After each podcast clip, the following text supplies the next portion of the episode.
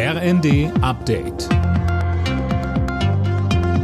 Stündlich neu. Auf den Punkt informiert.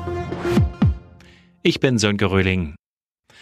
Auf Bali beginnt heute der G20-Gipfel. Gleich zum Auftakt beraten Vertreter der führenden Industrie- und Schwellenländer über die Folgen des Ukraine-Kriegs. Bundeskanzler Scholz sagte, er hoffe, dass klargestellt wird, dass der Einsatz von Atomwaffen nicht in Frage kommt und wir uns mit den Konsequenzen beschäftigen. Das geht für die Frage des Hungers in der Welt, der größer geworden ist, auch durch den Krieg, den Russland gegen die Ukraine begonnen hat und dass wir gemeinsam den Menschen, die jetzt nicht gut ernährt werden, die jetzt hungern, helfen. Das Nein der Unionsländer im Bundesrat zum Bürgergeld ist nach Ansicht mehrerer Sozialverbände unanständig. Der Kinderschutzbund kritisiert, dass vor allem Familien mit Kindern darunter leiden würden. Beim Paritätischen Gesamtverband warnt man, die Not armer Menschen verschlimmere sich dadurch täglich.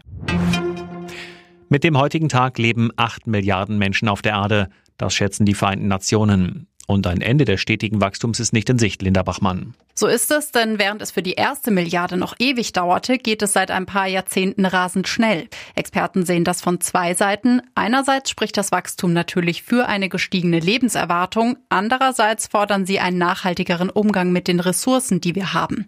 Der Bevölkerungshöhepunkt wird wohl Mitte der 2080er Jahre sein, bei rund 10,4 Milliarden Menschen. Dann könnten die Zahlen wieder runtergehen.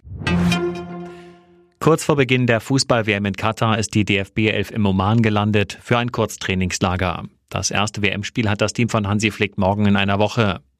Ex-Nationalspieler Thomas Hitzelsberger hat in den vergangenen Monaten Katar und auch die Heimat vieler Gastarbeiter besucht. Er sagt im ersten. Diese Freude, die ich als Kind empfunden habe und auch in all den Jahren, in denen ich selbst gespielt habe, die ist nicht vorhanden. Und da hat sich was verändert bei mir. Und ich glaube, ich spreche stellvertretend für viele Menschen. Und dann ist die nächste Frage, was heißt das in der Konsequenz? Schaue ich weg? Arbeite ich nicht fürs Fernsehen? Schalte ich den Fernseher aus? Oder nutze ich die Erfahrung, nutze ich die Haltung, die ich auch im Film zeige und werde sie weiter transportieren? Und das ist meine Antwort darauf. Alle Nachrichten auf rnd.de